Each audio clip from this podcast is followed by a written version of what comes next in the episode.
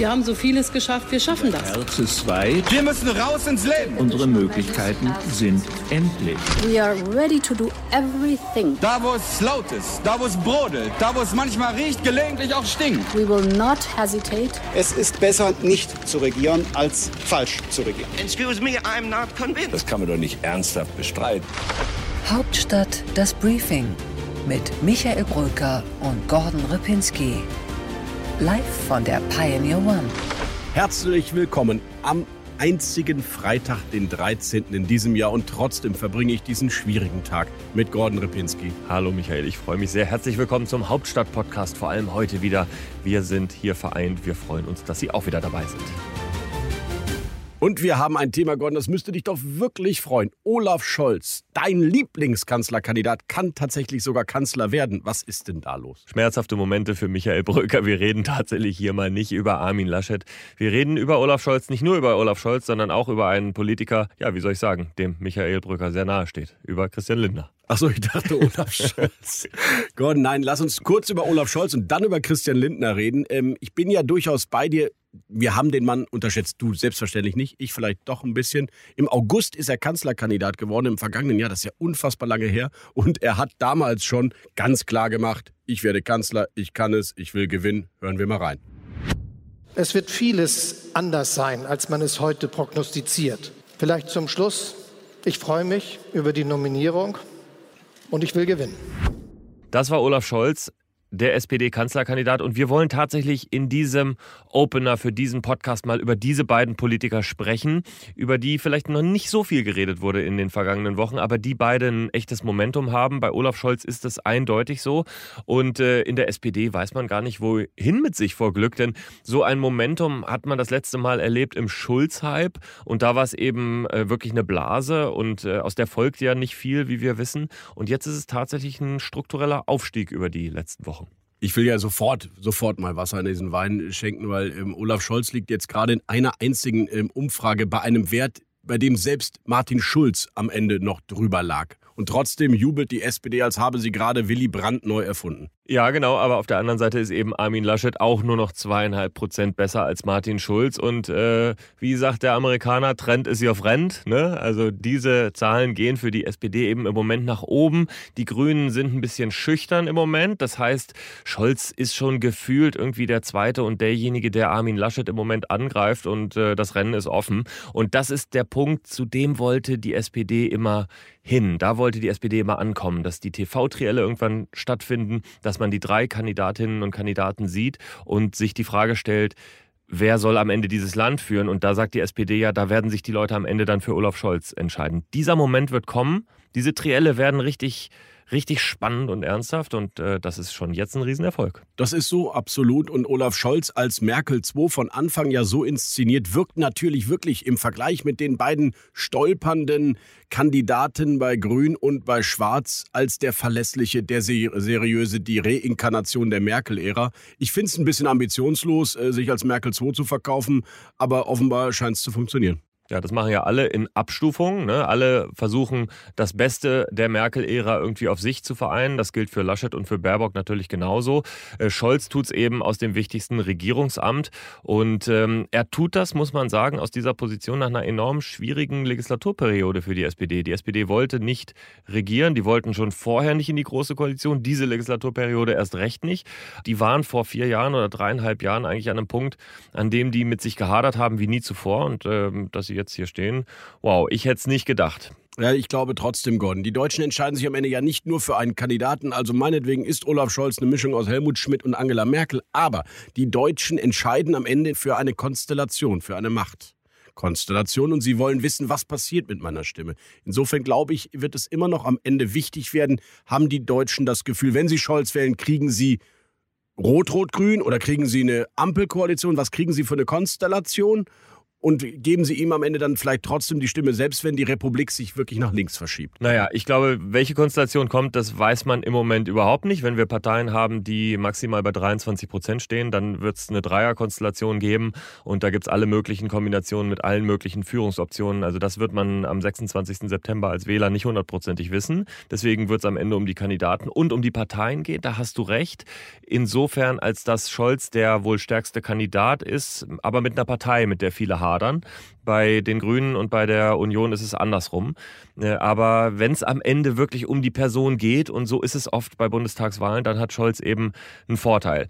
Ähm, trotzdem will ich noch eine Sache erwähnen, weil das äh, nicht ganz unter den Tisch fallen sollte. Die Art und Weise, wie die SPD in diesem Wahlkampf zusammensteht, äh, ist wirklich historisch und ist bemerkenswert. Und ich habe mir das lange damit erklärt, dass die SPD sich einfach in gewisser Weise aufgegeben hatte, dass sie wusste, dass sie als Dritter ins Ziel kommen und dass sie sich deshalb den Streit nicht mehr leisten konnten und wollten. Das ändert sich jetzt im Moment. Und da haben, und jetzt müssten Sie, äh, liebe Zuhörerinnen und Zuhörer, sehr tapfer sein, da haben auch Saskia Esken und Norbert Walter Borjans einen Anteil daran, die das nicht schlecht machen, die sich zurücknehmen. Ja, Gordon, äh, das ist ja die Strategie. Das, ähm, das, was du als Zusammenhalt und ähm, Geschlossenheit empfindest, würde ich als komplette Abwesenheit von Parteivorsitzenden bezeichnen und damit helfen sie. Aber wenn man als Parteivorsitzender der SPD in der Tradition eines August Bebel einfach nichts sagt und dann am besten wirkt für die SPD, finde ich es auch peinlich. Ganz kurz, diesen historischen Moment, dass Michael Brücker August Bebel zitiert, das ist wirklich, das muss ich einfach sinken lassen. Ja, weil ich es äh, immer noch krass finde, dass Saskia Esken in dieser Tradition dieser Menschen wie Willy Brandt, wie Helmut Schmidt eigentlich steht und jetzt auch noch sagt, ich möchte gerne Parteivorsitzende bleiben, obwohl sie wirklich eine Gefahr für Olaf Scholz Wahlkampf ja ist und sich deswegen zurücknehmen muss. Also welche Berechtigung hat sie eigentlich nochmal wieder anzutreten? Ich finde das einen spannenden Move von ihr. Ich finde es äh, strategisch nicht ganz unschlau, weil viele natürlich in der SPD gesagt haben, Esken und Walter Borjans sind Übergangsvorsitzende, die sind dann weg nach der Wahl, wahrscheinlich eine Wahlniederlage, dann müssen sie den Hut nehmen. Und jetzt sagt äh, Saskia Esken natürlich, das lasse ich nicht mit mir machen. Wenn wir einen Erfolg einfahren, einen relativen Erfolg einfahren, fahren, dann möchte ich auch bleiben. Kann ich aus Ihrer Perspektive verstehen. Norbert Walter Borjans hat das nicht gesagt, der wird dann sicherlich gehen. Aber es ist ein Vorgeschmack auch darauf, welche Konflikte vielleicht auch wieder aufbrechen können bei der SPD nach so einer Wahl, wenn dann die Parteilinke, und für die steht Saskia Esken, irgendwann sagt, so jetzt wollen wir auch mal was haben. Ich glaube, den Deutschen geht es so wie Hilde Mattheis, die ja auch den Namen der beiden Vorsitzenden mal vergessen hatte. Wenn diese SPD wieder stark werden soll, dann brauchen wir eine andere Konsequenz. Und ich meine, mit Walter und mit Eskia kriegen wir das hin. Der Parteitag der SPD, in dem äh, die beiden gewählt wurden, ein historischer Moment als Zitat immer noch überliefert. Hilde Mattheis. Ein bisschen Klamauk muss sein, das war die Danksagung an Eskia und Walter. Du hast recht, Olaf Scholz überrascht mich, aber die wirklich strategisch wichtigste Figur in diesem Wahlkampf ist doch nicht Olaf Scholz, sondern Christian Lindner. Jedenfalls hat er an strategischer Bedeutung gewonnen, dadurch, dass die FDP stärker wurde, dadurch, dass äh, die Grünen schwächer wurden, äh, dadurch, dass auch Schwarz-Grün jetzt nicht mehr äh, automatisch eine Mehrheit hat. Und in der Tat, Christian Lindner wird am Ende jedenfalls einer von denen sein, der darüber mitzusprechen hat, welche Koalition kommt. Gordon, das ist der Moment für Selbstkritik. Vor einem Jahr 5% Putschgerüchte, Rufe nach einer Doppelspitze, mediale Abgesänge, auch bei uns. Jetzt der Königsmacher. Du musst dich auch ganz schön korrigieren, was die Einschätzung zu Christian Lindner betrifft, oder? Oh, also Michael, äh, also ja, aus der heutigen Perspektive, jawohl. Trotzdem würde ich sagen, äh, ist es doch bei Christian Lindner auch so, dass der sich gefunden hat durch zwei Dinge vor allem. Das eine ist, Friedrich Merz ist nicht der Parteivorsitzende der Union geworden und der ganze Wirtschaftsflügel wurde auf einmal frei. Da hat er zugegriffen. Zweitens eine Pandemie, in der viele Parteien im Gleichklang eine Art Staatshörigkeit gelebt haben und die FDP und Christian Lindner clever äh, diese Lücke ausgenutzt haben und gesagt haben, wir sind die Freiheitspartei. Und das Dritte vielleicht, wenn man das noch dazu nimmt, ein milderer Ton von Christian Lindner, der sich auch rhetorisch verändert hat.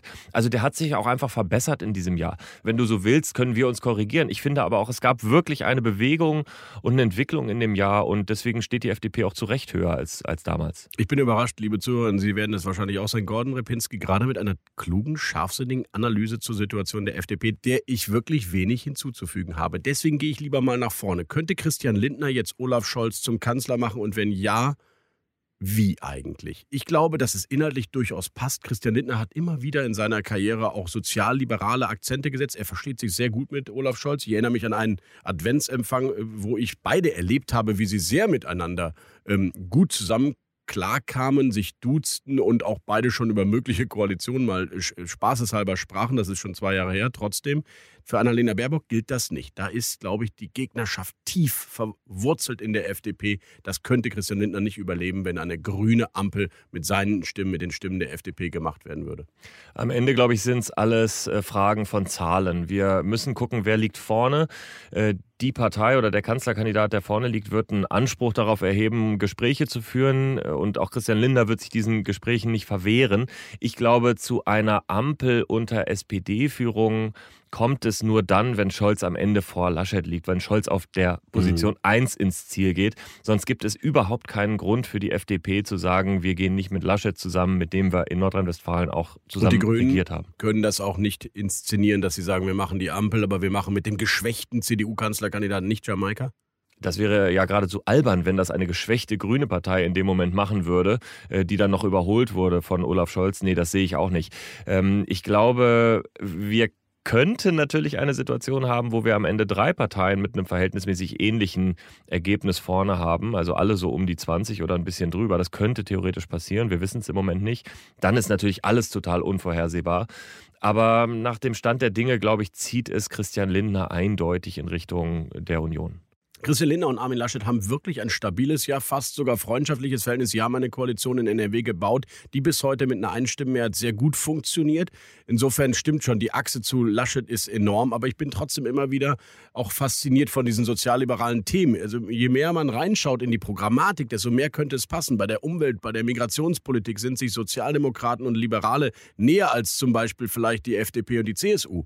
Und das gilt auch für die Aufstiegsgesellschaft, für, die, ähm, für den Umgang mit einer Einwanderungsgesellschaft. Also ich finde das immer wieder spannend, aber du hast recht, wenn es Jamaika geben kann, wird es Jamaika wahrscheinlich auch geben, richtig? Ja, allein schon, weil der Konflikt um Sozialpolitik, um, äh, um Umverteilungsthemen, Finanzpolitik, Steuerpolitik, das ist einfach zu groß. Da sind FDP und SPD zu weit auseinander. Wenn es das als einzige Koalitionsoption geben würde, dann würde man zusammenfinden können. Das wäre jetzt mal meine These. Aber wenn es eine andere Option gibt, zusammen mit der Union, äh, dann wird das passieren.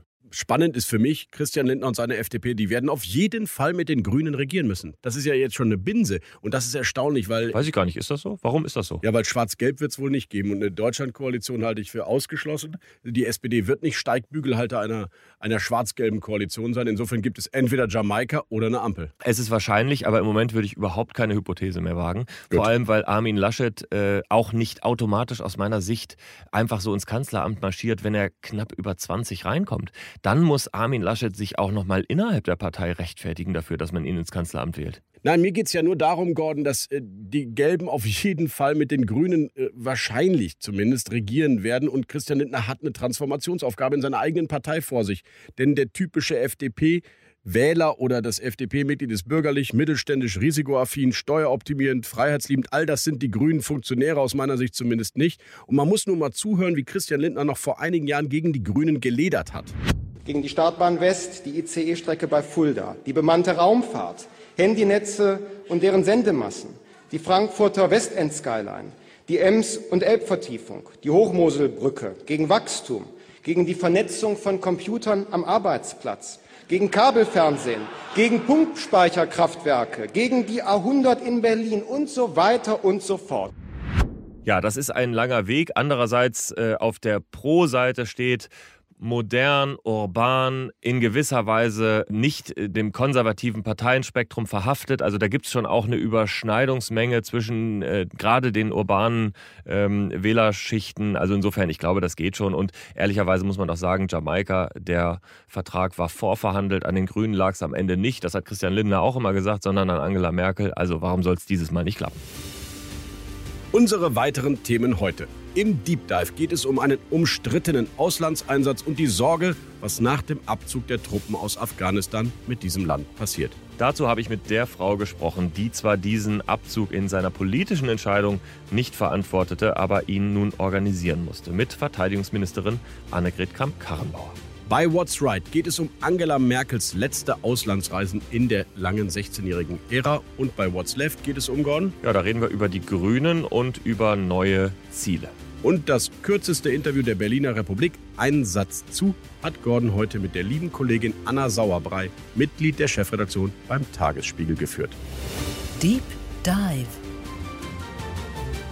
Gordon, nichts ist gut in Afghanistan. Nie war doch dieser Satz von Margot Kessmann aktueller als jetzt, oder? Ist dieses Land verloren? Ja, leider kann ich dir nicht ganz äh, widersprechen. Die äh, Nachrichten, die wir aus äh, der Region bekommen, sind wirklich äh, sehr, sehr schwierig. Die Taliban marschieren vor, eine Provinzhauptstadt nach der anderen fällt und gerade jetzt, Ende dieser Woche, ist äh, ja auch Faisabad zum Beispiel gefallen, die Provinzhauptstadt von äh, Badakhshan im Nordosten des Landes. Da führte vor etwas mehr als zehn Jahren meine erste Reise nach Afghanistan hin. Und Badakhshan und Faisabad, das waren eigentlich äh, Regionen bzw. Eine, eine Stadt, die von den Taliban nie bedroht war. Faisabad 2011, da konnte ich frei laufen über den Markt sogar laufen. Und, äh, und das finde ich schon sehr, sehr bedrückend. Und insofern kann ich da jetzt gar nicht sagen, nee, es ist alles prima. Es ist wirklich eine furchtbare, schreckliche, dramatische Situation. Ich könnte mir vorstellen, dass sehr viele Angehörige der deutschen Soldaten, die dort gefallen sind, 59 Tote haben wir zu beklagen in Afghanistan, deutsche Soldaten, dass die sich natürlich zu Recht fragen, Gordon, und das frage ich dich, für was sind diese Soldaten denn dann gestorben? Ohne jetzt etwas vorwegzunehmen aus dem Gespräch mit Annegret Kamm-Karrenbauer, aber das habe ich sie natürlich auch gefragt, weil das die zentrale Frage ist. Und ähm, was man vielleicht sagen kann, ist, ähm, dass die Ursprungsaufgabe, nämlich äh, die Zerschlagung des Terrorismus, der aus dem Land kam, in dem Bereich hat man natürlich etwas erreicht. Aber alle größeren Ideen, die darüber hinaus waren, Nation Building womöglich oder Demokratieaufbau. Genau, die berühmten Mädchenschulen, diese Idee von einem demokratischen Afghanistan, all das ist natürlich nicht äh, zustande gekommen. Interessant, das heißt, wir müssen weg von diesen äh, Einsätzen, die den Umbau einer Gesellschaft mit sich bringen, aber wir, wir zerschlagen stichartig dann äh, terroristische Strukturen. Also ich erinnere mich an den Satz von Jürgen Todenhöfer, dem großen Afghanistan-Experten, umstritten, aber doch oft war er da, der gesagt hat, da ist ein Terrorzuchtprogramm mit diesem Afghanistan-Einsatz entstanden. Ja, das ist eine Weile her, dass er das gesagt hat und äh, ich glaube, da hat er nicht recht gehabt, denn äh, wir haben äh, islamistischen Terrorismus ja vor allem im ersten Jahrzehnt des äh, neuen Jahrtausends in Europa erlebt und äh, Al-Qaida als äh, Organisation existiert so nicht mehr und ähm, Terrorismus von Al-Qaida in Europa erleben wir so auch nicht mehr. Es gibt natürlich immer noch mal einen islamistisch motivierten Terrorismus, aber eben nicht mehr in diesen Organisationsstrukturen und ich ich würde sagen, wenn es einen Erfolg dieses Einsatzes gibt, dann eben, dass das verhindert werden konnte. Und vielleicht ist das auch dieser kleinste gemeinsame Nenner, auf den man sich einigen müsste. Und vielleicht ist das tatsächlich auch etwas, was diesen Einsatz rechtfertigt. Obwohl ich natürlich auch diesen Reflex habe zu sagen, das war alles für die Katz. Aber Michael, erinnere dich mal äh, zu, zurück an den äh, 11. September 2001. Das war natürlich auch ein Anschlag auf das westliche Lebensmodell insgesamt, nicht nur auf New York oder auf die USA. Und ich glaube, dass man darauf reagieren musste, das, das war schon richtig. Das leuchtet mir auch jetzt noch ein. Ja, aber nie war dieses westliche Lebensmodell doch so rückabgewickelt worden wie jetzt in diesen Wochen in Afghanistan. Die Scharia ist plötzlich wieder Gesetz und Religion. Die Frauen werden missachtet, missbraucht. Ähm, es ist traurig, was da passiert. Es müsste einen weltweiten Aufstand der Feministinnen geben. Oder das, was ich jetzt neulich auch wieder gelesen habe, was drohen könnte, ist ein zweites Syrien. Ein verfallener Staat, in dem sich die Interessen der Großmächte vielleicht dann doch auch wieder mit kriegerischen Auseinandersetzungen Auseinandersetzungen über Jahrzehnte bringen. Es ist wirklich traurig. Das westliche Modell sollte ja nicht in Afghanistan eingeführt werden. Ähm, es wurde nur bedroht mit dem Anschlag an 9-11. Es wurden, wir wurden als Gesellschaft bedroht. Insofern ähm, äh, ist es, glaube ich, nochmal ein anderer Fall. Das mit der Flüchtlingswelle, die da droht, äh, das ist, glaube ich, ein ganz konkretes Risiko. Äh, da habe ich auch gar keine Antwort darauf, wie man darauf reagieren soll im Moment. Denn Fakt ist, Ende August verlassen die letzten US-Truppen das Land und die Entwicklungshelfer, so wäre mal meine Hypothese, die werden bald folgen. Also das heißt, Afghanistan wird sich selbst überlassen sein in gewisser Weise. Und damit wird sich das Problem verlagern, nämlich Richtung Westen, Richtung Türkei womöglich wieder, ähm, Richtung Mittelmeer.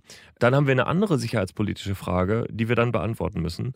Und äh, ich sehe noch keine einfache Lösung dafür. Gibt es irgendein Szenario in der NATO doch wieder zurückzugehen? Nein, gibt es nicht. Äh, jetzt ist das Nachdenken darüber auf europäischer Seite natürlich, was man daraus lernen kann für einen Einsatz wie Mali zum Beispiel, in dem es ja nun auch, was die staatlichen Strukturen angeht, chaotisch zugeht. Da müssen wir jetzt, glaube ich, versuchen, eine bessere bessere Koordination zu erreichen. Ich habe das äh, auch mit Annegret Kamp-Karrenbauer besprochen.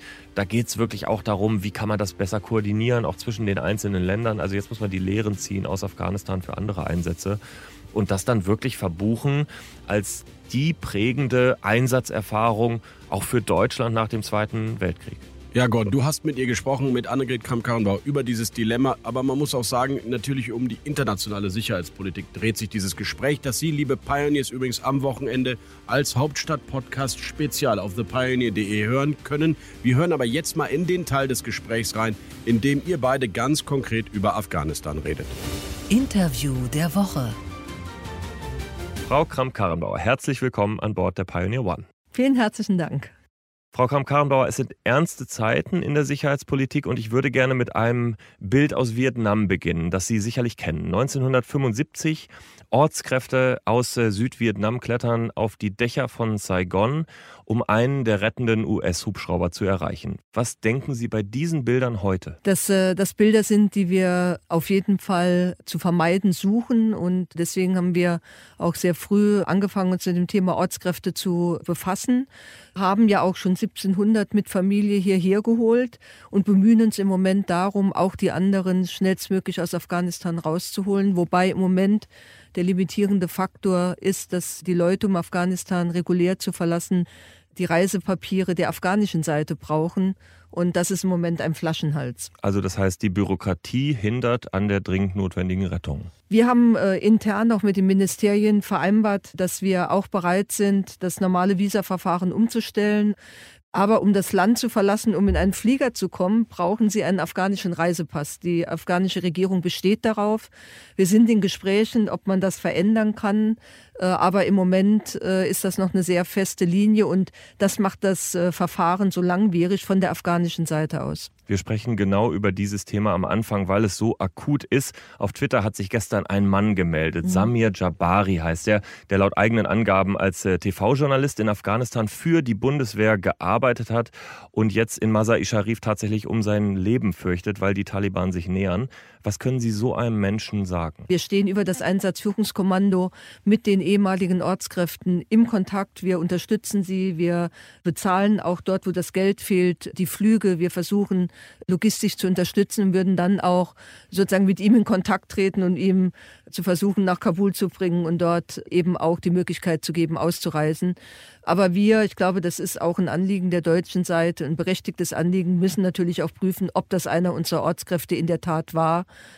oder ob es eine Falschnachricht ist. Und die Abprüfung läuft im Moment gerade. Mhm. Die Bundeskanzlerin hat Chartermaschinen angekündigt. Sie sprechen jetzt von Bürokratie, die auch dem teilweise der Rettung im Wege steht. Was ist jetzt eigentlich das, was als erstes passieren muss? Wir haben ganz deutlich gesagt, auch als Bundeswehr, wir sind bereit und in der Lage, auch Chartermaschinen zu besorgen. Das ist gar nicht die Frage. Ähm, aber im Moment gibt es erstens noch ganz reguläre Flüge von Kabul nach Berlin, von Kabul nach Istanbul. Das ist nicht die Frage. Und auch bei einem Charterflugzeug haben sie das Problem, dass sie die Afghanen sozusagen aus dem Flughafen in dieses Flugzeug bekommen müssen. Und dann sind wir wieder bei der afghanischen Regierung. Der Sonderbeauftragte für Afghanistan, auch des Auswärtigen Amtes der Regierung, war jetzt gerade vor Ort in Kabul, hat mit der Regierung dort gesprochen. Aber wie gesagt, die Ergebnisse sind noch nicht so, wie wir das selbst auch möchten. In Kabul haben Sie gerade gesagt, da gibt es noch Flüge. Das ist jetzt natürlich sehr weit weggerückt vom Norden. Wir hören aus dem Norden Afghanistans, dass es eben schon gar nicht mehr erreichbar ist für diese Menschen, die dort sind. Äh, genau da, wo die Bundeswehr war. Kundus ist gerade eingenommen worden. Vor Masai Sharif äh, stehen die Taliban. Wie viel Zeit bleibt noch? Also die Zeit ist natürlich kritisch, wobei es unterschiedliche Einschätzungen gibt, auch der internationalen Sicherheitsexperten was das endgültige Ziel der Taliban ist, ob es sozusagen der Versuch ist, die komplette Kontrolle über das Land zu gewinnen oder ob es eher eine Linie ist, möglichst viel leichtes Geländegewinn zu erreichen, um aus einer Position der Stärke dann auch die innerafghanischen Verhandlungen zu führen. Klar ist, die Situation wird schwieriger, insbesondere wenn die Amerikaner das Land endgültig verlassen haben. Dann gibt es sozusagen keine militärische Basis mehr vor Ort. Und deswegen ist es auch ein gewisses äh, Rennen gegen die Zeit. Fast 20 Jahre war die Bundeswehr in Afghanistan. Erst vor wenigen Wochen äh, sind die letzten Soldaten heimgekehrt. Über 12 Milliarden hat der Einsatz gekostet. War es eigentlich ein Fehler im Nachhinein, diesen Einsatz überhaupt zu beginnen? Gestatten Sie mir, dass ich zuerst sage, das, was der Einsatz gekostet hat, war eben auch Menschenleben. Und das ist für mich sozusagen der höchste Preis, den wir zu zahlen haben. Und ich bin nach wie vor überzeugt, dass es richtig war, nach 9-11, nach diesem Anschlag auf die, die Menschheit ja insgesamt, zu sagen, äh, wir gehen nach Afghanistan, weil damals auch klar war, dass Afghanistan sozusagen Operationsbasis für Al-Qaida war. Und das war ja eines und das vorrangige Ziel, zu verhindern, dass von Afghanistan aus Al-Qaida weiter operieren kann. Das ist auch gelungen. Und wir haben einer Generation von Afghaninnen und Afghanen es ermöglicht, in einem anderen Afghanistan groß zu werden. Aber das politische Ziel, das auch immer mit äh, den Mandaten verbunden war, sozusagen Afghanistan nachhaltig in ein anderes Land zu verändern, positiver zu verändern äh, und diese Errungenschaften auch nachhaltiger abzusichern. Äh, dieses Ziel, das sehen wir jetzt gerade, steht massiv auf der Kippe und ist massiv unter Druck. Aber ist das nicht gerade das Furchtbare, das, was Sie gesagt haben? Eine Generation ist anders aufgewachsen in diesem Land. Man hat immer mit den Mädchenschulen argumentiert, die es in Afghanistan vorher nicht gab, unter den Taliban, die es dann gab und Jetzt werden die wieder zerstört von den Taliban. Das ist doch eine furchtbare Beobachtung. Also es ist ein, ein ganz bitterer Moment. Das ist unbestreitbar so. Das, das geht mir so und ich trage erst seit relativ kurzer Zeit Verantwortung auch für diesen Einsatz. Und ich habe heute mit Soldaten gesprochen, die oft in den 20 Jahren in Afghanistan waren und die fühlen das natürlich noch sehr viel äh, stärker. Wie Afghanistan am Ende aussehen wird, wie äh, widerstandsfähig sozusagen auch diese Kräfte sind, die jetzt in dieser Generation aufgewachsen sind. Das lässt sich am Ende noch nicht sagen, aber im Moment äh, muss man einfach feststellen, der Druck der Taliban ist enorm. Das zeigt aber auch, dass trotz unserer Präsenz, der internationalen Präsenz in Afghanistan in den letzten Jahren, die Taliban augenscheinlich die Möglichkeit hatten, sich in der Fläche weiter zu konsolidieren, um dann aus dieser Position heraus jetzt auch die Angriffe zu starten. Sie haben gerade von den Gesprächen mit Soldatinnen und Soldaten äh, erzählt. Äh, und Sie haben noch einen großen Tag in diesem Einsatz oder in Bezug auf diesen Einsatz vor sich, nämlich Ende August, wenn es äh, darum geht, auch nochmal Ehre zu erweisen, den Rückkehrern, auch nochmal den gefallenen Soldaten zu gedenken. Die, die dort sein werden, die viel Einsatz gebracht haben für dieses Land, was können Sie denen sagen, warum sie dort waren, warum sich dieser Einsatz doch irgendwie gelohnt hat? Also ich kann denen sagen, dass Sie als Soldatinnen und Soldaten, als Bundeswehr insgesamt, die Aufträge, die die Bundeswehr erhalten hat, äh, vom Parlament erfüllt haben. Dass diese Soldaten auch im Kampf in Afghanistan bestanden haben. Dass wir, wie gesagt, über 20 Jahre verhindern konnten, dass Afghanistan Operationsbasis für internationalen Terror ist und dass wir einer Generation mehr Chancen eingeräumt haben wie immer diese Generation jetzt mit den Chancen auch weiter umgeht. Das ist alles unbestreitbar und trotzdem gehört zur Bilanz von Afghanistan auch, dass sich viele Vorstellungen, viele Hoffnungen, die wir auch mit diesem Einsatz nicht nur militärisch, sondern auch im vernetzten Ansatz verbunden haben, augenscheinlich so nicht erfüllt haben. Und für mich ist es wichtig, dass wir in einer offenen Debatte darüber auch die richtigen Lehren ziehen für die anderen Auslandseinsätze, in denen wir sind oder in denen wir vielleicht in Zukunft gehen werden.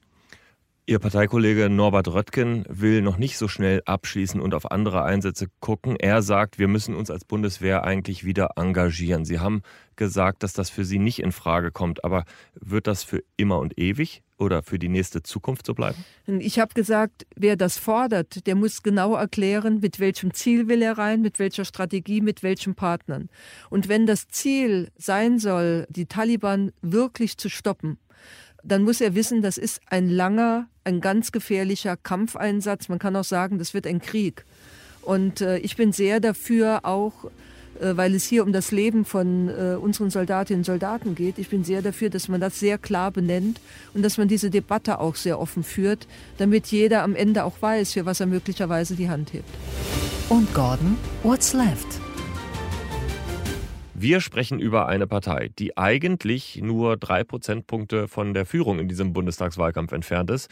Und trotzdem fühlt es sich irgendwie ganz anders an, so als wären sie unter ferner Liefen. Ja, eigentlich irre, weil die Grünen müssten ja seit Jahren sich extrem freuen darüber, dass sie so stabil bei 20 oder über 20 Prozent liegen und sie wahrscheinlich ein Rekordergebnis einfahren werden. Und trotzdem ist es eher so Depri.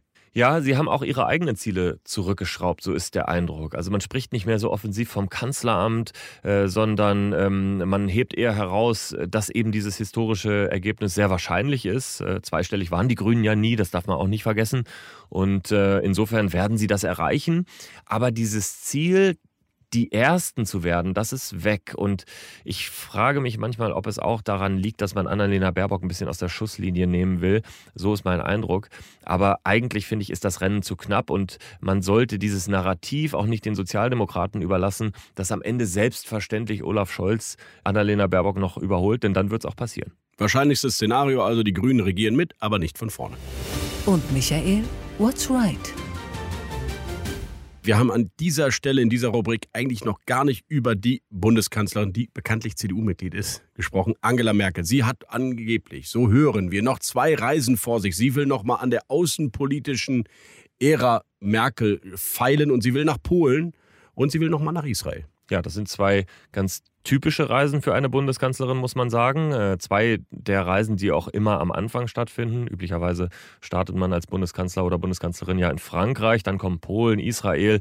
Und interessant trotzdem, dass sie es so spät noch einmal macht, um auch nochmal vielleicht zu unterstreichen, welche Bedeutung genau diese Länder auch für Deutschland und äh, für, für ihre eigene Agenda auch haben. Zwei Missionen verfolgt sie, soweit wissen wir. In Polen will sie dafür sorgen, dass dieses Land eben nicht abdriftet und nicht von Ungarn in eine antieuropäische Koalition geführt wird. Polen ist ihr wichtig, das Weimarer Dreieck war ihr immer wichtig.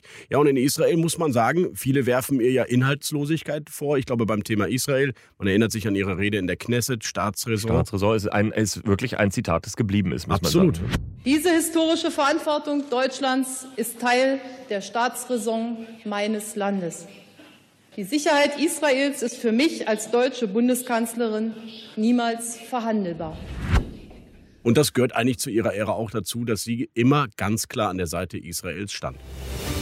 What's next?